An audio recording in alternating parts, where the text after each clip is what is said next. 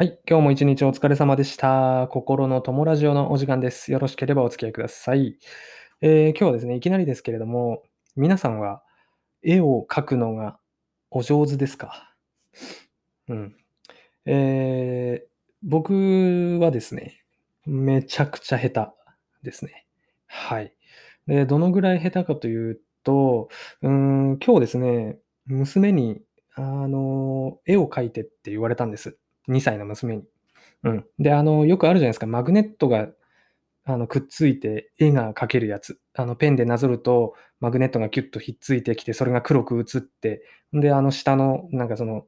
消すやつ、バーをビャーってやるとそれが消えるみたいな。何回でも描けるよみたいなお絵描きのやつあるじゃないですか。あれ、うちもあって、あれでね、アンパンマンを描いてって今日言われたんですよ。うん。で、アンパンマンはね、僕実は描けるんですよ。あの、真ん中に丸を描きますよね。真ん中に。真ん中にちっちゃく丸を書きます。で、その横にアルファベットの C を書きますね。で、その反対側に C の逆バージョンを書く。で、目を、線を1本ピーッと引く。2本ね。あの、2つ。で、その上にさっき書いた C の、うん、上からかぶせたタイプのこういう眉毛の形を C で書く。で、口はちょっと大きめの、うん、お椀型というか、C を横にしたものをピーッと口で書いて、それを丸で囲む。これでアンパンマン完成なんですよ。これなんでアンパンマンは書けるんですよね。でなんでいつも通りね、アンパンマン、アンパンマンって2歳の娘が言うんで、はいよーっつって書いたんですよ。んで、これはって見せると、あ、アンパンマンって言うっていうのが、いつもの僕のお絵描きなんですよ。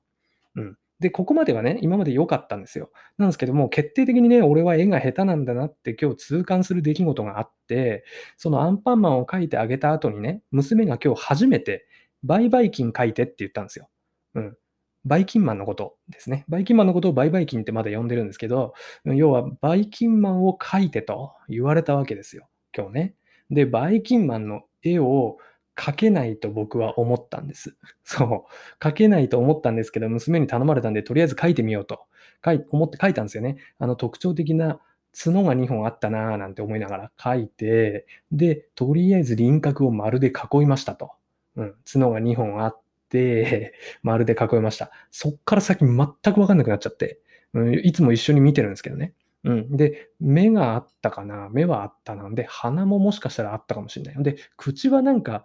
ギザギザのその剥き出しのなんか歯みたいなのになってたかなっていうところぐらいまで微妙に覚えてたんですよ。で、まあ見よう見まねで書いたわけですよ。うん。そしたらね、まあ最終的に完成したのがまあ当然ね、めちゃくちゃ下手くそで、下手くそどころかね、もうちょっとなんかホラー映像みたいな、その、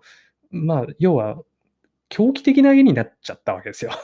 わわかるかな？絵が下手な人わかると思うんですけど、一生懸命人の顔描くと、もうホラーになるじゃないですか。わかります？多分ね、上手い人はもうね、そんなレベルにいないんでわかんないと思うんだけど、ホラーになるんじゃないですか。それをやっちゃったわけですよ、今日僕は。そしたらね、娘にじゃあこれはって一応見せたら、娘大泣きですよ。うん、大泣き。もう、俺の絵を見て大泣きしちゃったわけですよ、2歳の娘が。で、その時に、まあ、ね、奥さんもいて、もう本気で気持ち悪いみたいなこと言われて、まあ、俺ってやっぱ絵下手だなと思ったわけでございますよ。うん。でね、なんで俺は絵が下手なのか。うん。あんまりね、その深く考えてこなかったんですよ。考えてこなかったんですけど、あの、なんでかなと思って今ね、このラジオ撮る直前にね、うん、絵が下手な人、特徴みたいな感じでググってちょっと調べてみたんですよ。そしたらね、思い浮かぶ、思い当たる節がいくつかあって、まずね、一番は、これあの、僕もそうなんですけど、絵が下手だな、自分ってもし思ってる方いたら、ぜひ聞いてほしいんですけどね、物事を言語として捉えているか、映像として捉えているかで、その絵の上手い下手が決まるんですって。わかります？あの、僕らって例えば犬って人から言われたときに、その犬を犬っていう漢字、1、2、3、4画の漢字でイメージしてるっぽいんですよ。絵が下手な人は。一方ね、絵が上手い人って、まあ僕は絵が上手い人の気持ちがわかんないんでわかんないですけど、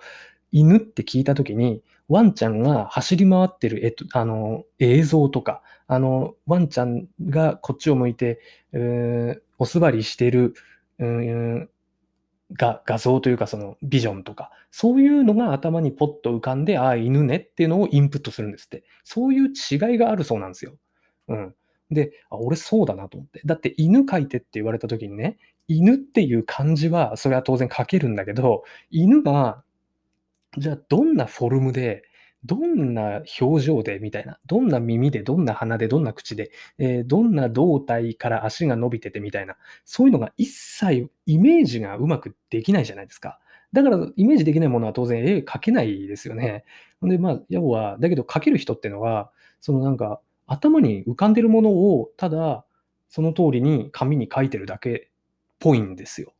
うん。で、その辺どう、どうなのかなと思って、絵が上手い人ぜひ教えてほしいんですけど、じゃあ普段からね、犬って言われた時に、ワンちゃんが走り回ってるイメージをすればいいのか。うん。そそれ、まあね、そういうふうにいろいろ考えてたら、まあなんかわけわかんなくなっちゃったっていう話なんですけどね。うん。で、まあそう、そういうふうになんか違いがあるそうなんですよ。うん。なので、まあ、それ脳の構造の話なんで、まあ、ぶっちゃけもうどうしようもないのかなとかね、いろいろ思ったりもして、あのね、僕一応ね、絵は、あのー、今話した通りめちゃくちゃ下手なんですけど、実はね、字を書くのは、まあまあうまかったりするんですよ。うん、一応ね、このラジオの、あのー、サムネイル、スタンド FM のサムネイルを、一応僕手書きでじゃあ絵がうまくなりますようにみたいなことボールペンで書いて、それ喋って、それを貼りますわ。うん、あの、ぜひ見てほしいんですけど、字はね、まあ、そんなめちゃくちゃうまいわけじゃないけど、それなりに、あ、綺麗な字書くんですねって言われるぐらいの字を書けるんですよ。別にその習字をやってたわけでもないし、ボールペン字やってたわけでもないんですけど、まあ適当にね、あの、いつの間にか字は上手に書けるようになってた。うん。なんだけど、絵は一向にうまくならないわけですよ。だけど、ペンを持って紙にこうやって書いていくっていうその作業は同じなのに、なんでそれができないのかなって不思議に思ったんですよね。今日、バイキンマンが書けなくて娘を泣かしちゃったんで、うん、反省しつつ。で、えっ、ー、と、バイキンマンの、じゃあ画像をスマホで調べて、それを見ながらだったらそれなりに上手に描けるわけですよ。絵が描けない人でも。うん。だけど、イメージが、うん、要はできるかできないかの差なのかなってね、そのググった結果を見たりしたら思ったわけなんですよ。なんで、絵が描けるようになるために一番大事なのって、イメージ力なのかなっていう仮説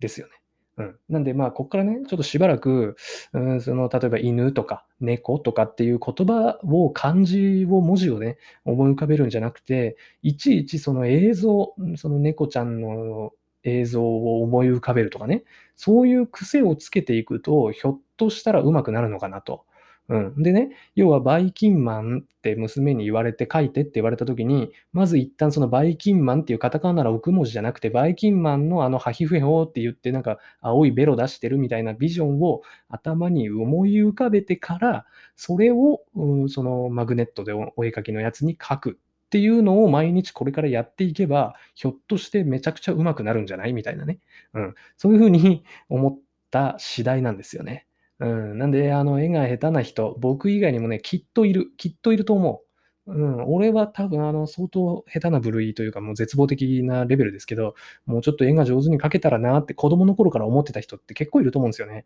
なんで、もしかすると、その絵が描ける人とは、俺ら、俺らはもしかしたら構造的に脳みそが全然違う作りになってるかもしらんぞっていう、ちょっと話をしたくて、今日この話を取り上げてみました。はい。ごめんなさい。全然ね、内容がよくわかってないと思う、わかんないまま終わっちゃうと思うんだけど、まあそんな感じですね。あの、僕のラジオね、こういった感じで、あの、日々思ったことを、うん、ペラペラ喋るだけのラジオになっております。で、えっ、ー、と、一応ね、このラジオを聴いてほしい人っていうのがいて、あの、絵が下手とか上手いとか、もう正直今回はもう雑談会なんで、あれなんですけど、基本的に、あの、僕、あの、あと1年後にね、会社を辞めることが決まってて、えー、その先にどうなるかっていうのがまだ予想はぶっちゃけついてないんですよね。なんだけど、まあ、もうすぐ来年30歳になっちゃうんで、最後何か大きい挑戦したいなと思って、えー、とりあえずその会社っていう敷かれたレールからもう一層降りちゃってフリーランスとして生きていこうっていうのを子供が0歳と2歳で住宅ローンもある、結婚もしてるっていう状況で、えー、それを決意して、えー、なんとか奥さんや家族の了承を得て、今いろいろやってるよっていう、その一環としてこのラジオをね、日々の活動とかを発信してるっていうものなんですね。なんで、もし、あの、興味がある人はね、あの、何にもないノースキルの人間が家族もいるのに会社辞めるとどうなるんだっていうのに興味がある人はね、ぜひ、あの、これからもお付き合いいただければなということで、はい。そんな感じでね、毎日、あの、だらだらと喋っておりますんで、ぜひお付き合いいただけたらまた嬉しいですね。はい。ということで、最後まで聞いていただきありがとうございました。今日はこれで終わりにしたいと思います。おやすみなさい。